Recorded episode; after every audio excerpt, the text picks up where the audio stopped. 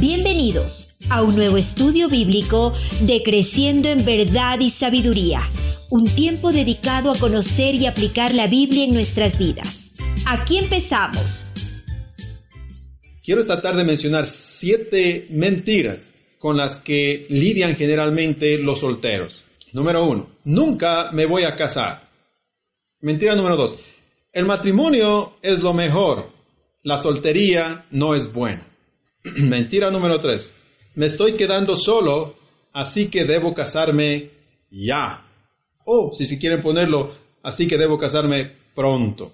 La persona en esta situación piensa más o menos así. Es mejor tomar una decisión ahora, es mejor tomar una decisión pero ya, que después no poder ya tomar ninguna. Este está aquí, con vos me caso y ya o con ella me caso ya, bueno, ya me caso y se acabó. Es mejor tomarla ahora que tomarla después. Esta idea de alguna manera suena, yo no sé, a algunas personas les parece buena, pero creo que es una pésima manera de pensar. Sería buena idea si es que estaríamos decidiendo entre qué quiero comer, un seco de pollo o un seco de carne, porque la decisión al final no me afecta, igual termino comiendo algo rico. Pero decir que voy a elegir casarme en este momento, pero ya, porque ya se me ve el tren, y por eso elegir cualquier cosa que me venga por ahí no está bien, porque esta no es una decisión de gustos, como comerme un seco de pollo un seco de carne, es una decisión moral, y escúcheme bien, tal vez esto le llama la atención a usted, pero es una decisión moral, no es una decisión de gustos. Es una decisión moral que tiene que ver con algo bueno y que tiene que ver con algo malo. ¿Ok? Y digo moral porque Dios nos dice, ¿ok? O, o, para ponerlo así, para coger mi ejemplo. Dios no nos dice si debemos comer seco de pollo o seco de carne. En esto nos da libertad. Come lo que quieras. Ya, igual es tu estómago. Dios dice, para eso te doy libertad. No hay mandamiento para esto. Pero en cuanto a con quién debo casarme, Dios es muy claro. Dios me exige que me case por lo menos con una persona creyente. Dios ha puesto una regla. Y por eso es una decisión moral, porque tiene que ver con obedecer a Dios o desobedecer a Dios. No es una decisión de gustos. Ahora, la idea de no juntarse con una persona que, que no tenga nada que ver con mi creencia o con mi fe, que no tenga la misma fe, no es una idea nueva. No es una idea del pastor Darwin, no es una idea de la iglesia luterana, no es una, iglesia de no una idea de la iglesia evangélica, es una iglesia que ha estado siempre plasmada en el corazón de Dios desde el Antiguo Testamento. Déjenme darles un ejemplo. Vamos a ir a Deuteronomio capítulo 7. Y noten, Deuteronomio es uno de los primeros cinco libros de la Biblia. Es decir, está al comienzo, es un, un libro bastante antiguo. Y desde ahí viene esta idea de que Dios en el corazón de Dios siempre ha estado que si me caso, tengo que casarme con una persona que sea creyente. Deuteronomio capítulo 7. Miren el versículo 3 hasta el versículo 5. Eso es lo que escribe a Moisés. Y no emparentarás con ellas. Esto es con las mujeres cananitas, si ustedes leen el contexto. No te emparentarás con ellas. No darás tu hija a su hijo, ni tomarás a su hija para tu hijo porque desviará a tu hijo de mí, eh, en pos de mí, y servirán a dioses ajenos, y el furor de Jehová se encenderá sobre vosotros, y te destruirá pronto. Mas así habéis de hacer con ellos. Sus altares destruiréis y quebraréis sus estatuas y destruiréis sus imágenes de acera y quemaréis sus esculturas en el fuego. En este pasaje noten por favor, Dios le prohíbe a su pueblo casarse con mujeres cananitas. Eh, esto es importantísimo les prohíbe casarse con mujeres cananitas, no les prohíbe casarse con cualquier mujer. Ojo con eso. Les prohíbe casarse con mujeres cananitas, pero no con cualquier mujer. Y esto hay que tener claro. Y de esto hasta les voy a dar un ejemplo. Vamos a ir a números, números capítulo 2. Vamos a leer el versículo 1 y el versículo 9. Noten lo que dice aquí. María y Aarón hablaron en contra de Moisés a causa de la mujer cusita Cusita significa que era egipcia, a causa de la mujer egipcia que Moisés había tomado, porque él había tomado mujer egipcia. Miren el versículo 9. Entonces la ira de Jehová se encendió contra ellos y se fue. Noten lo que pasa. Y recuerdan, este, Dios los castiga a Aarón y a, y a, María por hacer esto y por pensar que estaba mal que Moisés se case con una mujer egipcia. Dios nunca dijo que no se case con una egipcia. Dios dijo que no se case con una mujer que sea obviamente cananita. Ese es, ese es el punto. Noten entonces que esto de no casarse con alguien no creyente. Oh, y otra vez, noten que Dios dice en Deuteronomio, ¿por qué no deberían casarse con otra mujer que no sea, ah, que, que, tenga otra fe? Porque ellos iban a desviar su fe del verdadero Dios. Ese siempre ha sido el corazón de Dios. ¿Ok? Entonces, la idea esta de unirse o casarse una persona no creyente siempre ha estado en el corazón de Dios desde el comienzo y esto obviamente se transmite también dentro al Nuevo Testamento. Vamos a ir a 2 de Corintios capítulo 6.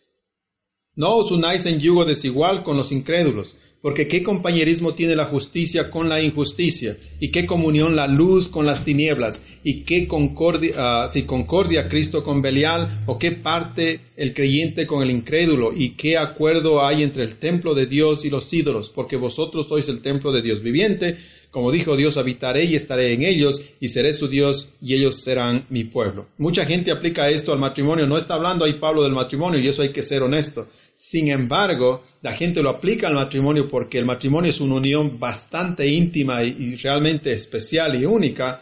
Y lo que dice Corintios ahí es, ¿cómo vas a tener una comunión, una comunión íntima y mutua con alguien que no es creyente? Por eso generalmente se lo aplica al matrimonio. Y me parece válido, pero no está hablando directamente del matrimonio. Sin embargo, Primera de Corintios 7, noten otra vez, volvemos a Primera de Corintios 7, ahí Pablo es mucho más claro.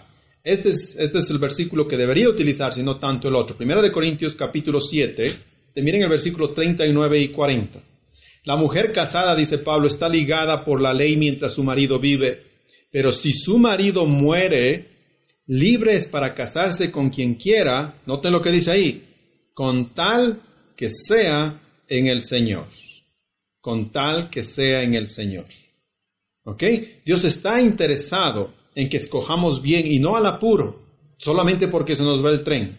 Y por eso nos manda, por lo menos aquí, y vemos desde el Antiguo Testamento que este hilo se teje a casarse por lo menos con alguien que sea creyente.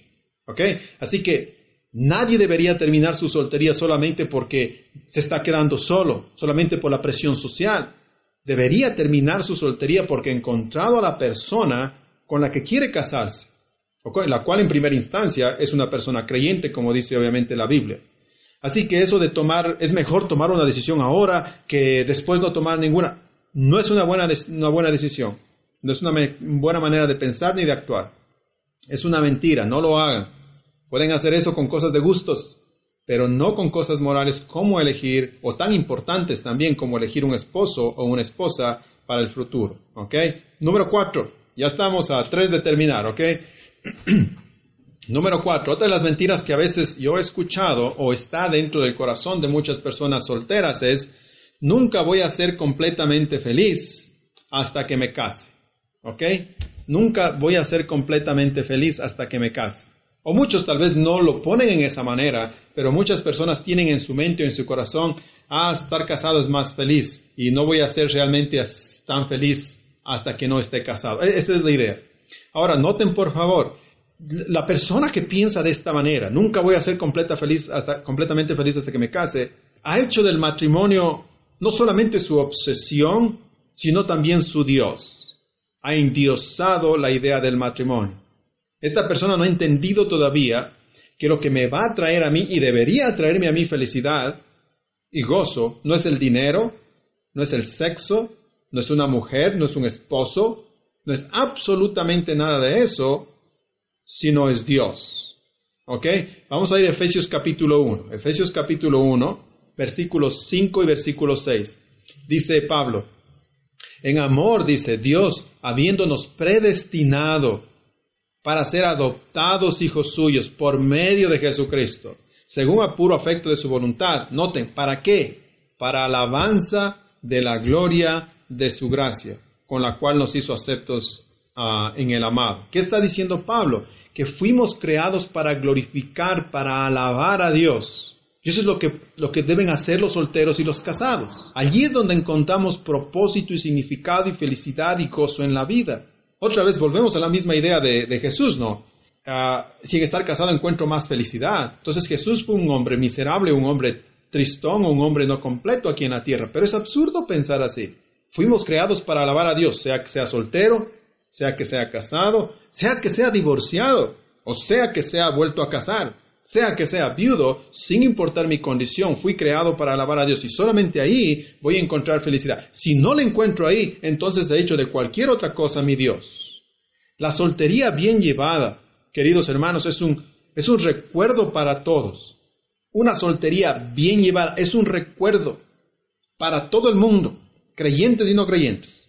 Es un recuerdo de que Dios es la esperanza y no la familia, no los hijos, no el sexo, no el cónyuge, no el dinero, no mi trabajo, no nada. Si ustedes o cualquier persona puede llevar muy bien una vida de soltero y encontrar gozo y alegría en lo que están haciendo, en la situación y en la etapa de la vida en la que tienen, ese es uno de los testimonios más grandes que un soltero puede dar, porque puede ser feliz y muestra que es feliz y muestra que es, ah, que es ah, alegre y muestra que tiene gozo porque su gozo está en otro lado, no en estar casado. No hay que hacer del matrimonio un Dios. El matrimonio, al igual que muchas otras cosas, es bueno, pero no es Dios. Así que eso de que nunca voy a ser completamente feliz hasta que me case es otra mentira. Número cinco. Mentira número cinco. Dios nos creó para casarnos, por lo tanto, nunca vamos a estar completos hasta que nos casemos. Este es relacionado obviamente con todo lo que hemos estado hablando. Dios nos creó para casarnos, pero note cómo empieza este razonamiento. Empieza hasta bíblicamente. Dios nos creó para casarnos, por lo tanto, nunca vamos a estar completos hasta que nos casemos. Esta mentira de alguna manera, como muchas otras, tiene algo de verdad. Por supuesto que Dios nos creó para casarnos.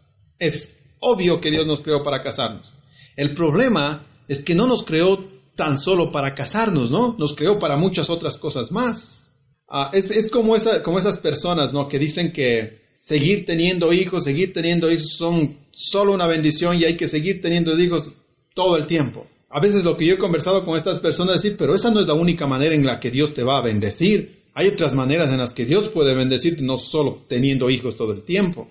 Este es el tipo de razonamiento que viene aquí también. Claro que Dios nos creó para casarnos, pero Dios no nos creó tan solo para eso, para muchas cosas. Y es verdad que los hijos son una bendición, nadie dice lo contrario, pero Dios también nos ha prometido que nos va a bendecir de otras maneras también. Estar completo en Cristo no depende de estar casado o no, depende de estar con Cristo. De eso depende estar completo. Es parecido a lo anterior que hablamos. Es lo que marca la diferencia. Vamos a ir a Colosenses capítulo 2. Colosenses capítulo 2, miren el versículo 9 y versículo 10. Porque en Él, este es Cristo, porque en Cristo habita, corporalmente toda la plenitud de la deidad. Y vosotros estáis, noten esa palabra, completos en Él, que es la cabeza de todo principado y potestad. En Cristo estamos completos. No nos falta nada. No nos falta estar casados. No nos falta un hijo más si es que está casado o casada. Está completo. No tendríamos que andar por la vida pensando, ¡ay, si no me caso! Dios mío, no vengas hoy día porque quiero casarme primero, ven después de unos 10 años. No, esa no es la actitud. No debe ser la actitud así. Yo les digo, hasta para mí era así. ya me comprometí para casarme y era, digamos, lunes o martes, ¿no? Y me casaba el sábado sabía algo dentro de mí que decía, ojalá que nada pase hasta el sábado. Y al más al fondo incluso había un sentimiento de, ojalá Señor, no, no vengas. Yo sé que es bueno que vas a venir, pero no vengas hasta que me case. Después de eso, Señor, estás bienvenido. Así somos de egoístas y así somos de tontos, pero esa es la idea, esa es la idea, ¿ok?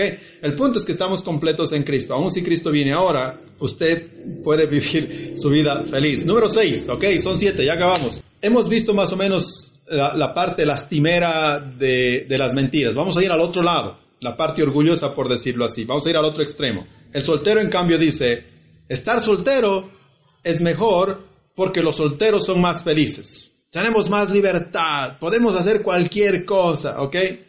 Esa es la idea. Ahora, pensar de esta manera es irreal, ¿ok?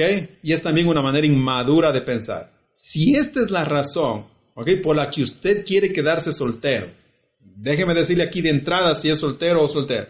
Si esta es la razón por la que quiere quedarse soltero, es una manera bastante egoísta de pensar. Esta manera de ver la vida es irreal porque, como ustedes saben, no es verdad que los solteros son necesariamente más felices que los casados. De eso tenemos un mundo de ejemplos. Es verdad, sí, que los solteros tienen más libertad y que el casado tiene más responsabilidad. Por supuesto que sí. Pero eso no tiene que ver nada con la felicidad. Hay personas libres y solteras que son felices y hay personas que son casadas, tienen más responsabilidades pero también son felices. Ah, déjenme mostrarles uno de los ejemplos más duros para mí a veces de leer. Vamos a ir a Ezequiel capítulo 24 y vamos a leer los versículos 16 y 17. Esto es lo que Dios le dice a él. Hijo de hombre, le dice a Ezequiel. Ezequiel, he aquí que yo te quito de golpe, noten esta palabra, el deleite de tus ojos. No endeches, es decir, no llores, ah, no te amargues, no, no llores, dice después, ni corran tus lágrimas reprime el suspirar, no hagas luto de mortuorios, ata tu turbante sobre ti y pon tus zapatos en tus pies y no te cubras con rebozo ni comas pan de enlutados. Ustedes no sé si recuerdan el contexto, lo que Dios le está diciendo a Ezequiel, el profeta, le dice, ¿sabes qué? Yo voy a quitarle la vida a tu esposa. Y luego la esposa de Ezequiel muere. Ese es el contexto de la historia. Pero lo que me importa aquí es lo que le dice Dios a Ezequiel. Noten cómo, cómo Dios describe la esposa de Ezequiel. Yo te quito, le dice de golpe. ¿Qué le dice? La vieja amargada que siempre está a tu lado, esa mujer que te hace tener iras todo el tiempo. Esa no es la idea. Dios le dice, yo te quito de, de golpe el deleite de tus ojos. La frase deleite de los ojos nos dice lo, que la esposa era para Ezequiel, lo que significaba para él. Él se deleitaba en ver a esta mujer cada día. Realmente la amaba y era feliz con su esposa. Y el ejemplo de otros creyentes puede entrar aquí también, creyentes que nos demuestran que el matrimonio es algo hermoso. Y por último, el ejemplo de Cristo y la iglesia, como vimos arriba, obviamente el matrimonio es algo bonito también. Entonces, no es verdad que solamente estar soltero es, es mucho mejor que estar casado. Si yo tuviera que escoger, y les digo honestamente, si, ni mi esposa ni está aquí siquiera como para decir que estoy ganando puntos, si yo tuviera que escoger entre estar casado y estar soltero, yo escogería mil veces estar casado. En realidad les digo. Y si por si acaso mi esposa esté oyendo, escogería diez mil veces estar casado con la misma esposa. Ah, en realidad, yo disfruté mi soltería, hice chéveres cosas, viajé, hice muchas cosas y, me acuerdo muy bien haber disfrutado mucho pero estar casado para mí es algo bien bonito. Bien, no sé para mi esposa, pero por lo menos a mí me gusta. Esta es otra historia hablemos de eso, hablaremos de eso cuando hablemos del matrimonio en unas par de semanas. Finalmente, número 7. Los solteros, esta es parecida a la anterior y esta es, este es hasta más, entre comillas, bíblica. Los solteros son más especiales que los casados porque se entregan al trabajo de Dios. Algunas personas basan esta idea y defienden esta idea incluso ah, con ideas bíblicas. Otra vez, y para finalizar, vamos a ir a 1 de Corintios capítulo 7. Otra vez, noten, volvemos. Siempre estamos volviendo a ese capítulo. Es clave para estas cosas. 1 de Corintios capítulo 7. De hecho, si alguno de ustedes quiere un reto buenazo durante estas dos semanas, memorizar todito 1 de Corintios capítulo 7 es un excelente ah, reto. Eso yo memoricé algunos años atrás, cuando estaba soltero y me sirvió de mucho, en muchas maneras. Primera de Corintios capítulo 7. Miren el versículo 34. Hay asimismo diferencia entre la casada y la doncella, como leímos antes. Esto significa la soltera. La doncella tiene cuidado de las cosas del Señor para ser uh, santa así de cuerpo como espíritu, pero la casada tiene cuidado de las cosas del mundo, de cómo agradar a su marido. ¿Ok? Noten lo que Pablo está diciendo aquí, que los solteros tienen cuidado de las cosas del Señor, es decir, tienen más tiempo para dedicarse a Dios por medio de las diferentes actividades. Pero Pablo no está diciendo que ser soltero es mejor.